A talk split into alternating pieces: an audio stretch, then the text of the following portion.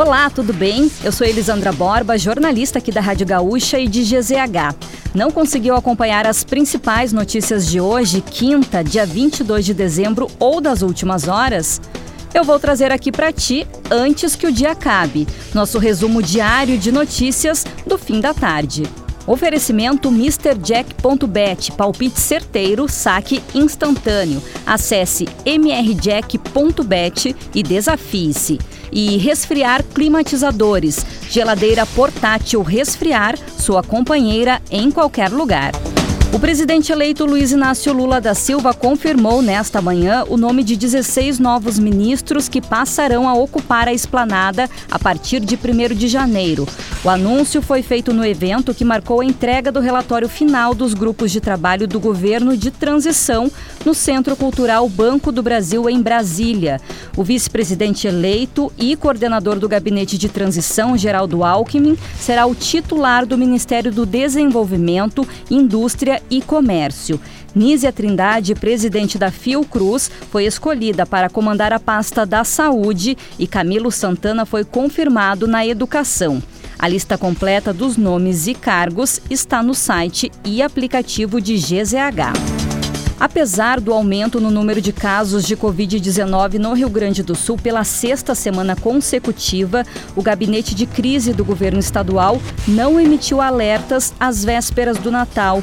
Um levantamento apresentado em reunião do grupo indica que a situação nos hospitais ainda é de aumento na quantidade de pacientes internados. O ritmo, porém, é inferior ao que vinha sendo registrado e tem nível mais baixo do que em outros momentos da pandemia. O governador Ranolfo Vieira Júnior renovou o apelo para que a população complete o esquema vacinal contra a Covid-19.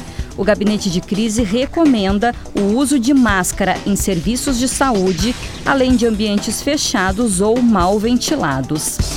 Mais de 100 mil veículos devem passar pelas rodovias do litoral sul nos finais de semana de Natal e Ano Novo. A estimativa é das autoridades rodoviárias que prepararam ações para intensificar a fiscalização e prevenir acidentes. O maior tráfego é aguardado para o trecho duplicado da BR-392 entre Rio Grande e Pelotas, principal acesso da Praia do Cassino e de motoristas que chegam do interior do estado. Os picos de movimento estão previstos para as tardes e noites do dia 23, 25 e 30 de dezembro, além do dia 1 de janeiro. A recomendação é de que motoristas busquem evitar os horários de pico, além de respeitar a sinalização de trânsito. O prefeito de Porto Alegre, Sebastião Melo, esteve hoje no Gaúcha Atualidade da Rádio Gaúcha e falou sobre a conclusão nas obras da capital. Um dos temas mais questionados por ouvintes e foram os trabalhos no quadrilátero central, que envolvem reformas em áreas de 30 mil metros quadrados e prevêem alargamentos de calçadas, troca de pavimento, instalação de bancos, nova iluminação e câmeras de vigilância. Até o momento, três das dez etapas de trabalho foram iniciadas, mas nenhuma foi concluída. Melo, entretanto, garante que há um esforço para que o prazo de 18 meses seja cumprido.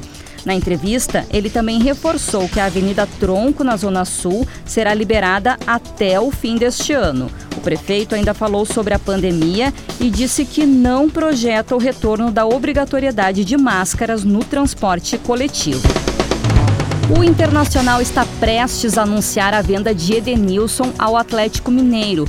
O jogador já assinou contrato com o clube de Minas Gerais e o negócio deve ser divulgado oficialmente em breve. A informação foi inicialmente divulgada pelo GE. Globo e confirmada por GZH por fontes próximas ao atleta. O clube gaúcho deve receber em torno de 6 milhões de reais pelo volante de 33 anos. E para fechar o nosso resumo de notícias antes que o dia acabe, tem a previsão do tempo para amanhã. A sexta-feira será de calor e tempo firme na maior parte do Rio Grande do Sul. No final da tarde, tem chance de pancadas isoladas na região de Uruguaiana. Não chove nas demais áreas do estado. A temperatura máxima será de 36 graus e mínima de 12 em Caxias do Sul. Em Porto Alegre, a temperatura varia de 17 a 32 graus. E se quiser saber mais sobre algum desses assuntos e muitos outros, além dos nossos colunistas, áudios, vídeos, é só acessar gzh.com.br ou no aplicativo de GZH. Amanhã a gente volta aqui antes que o dia acabe.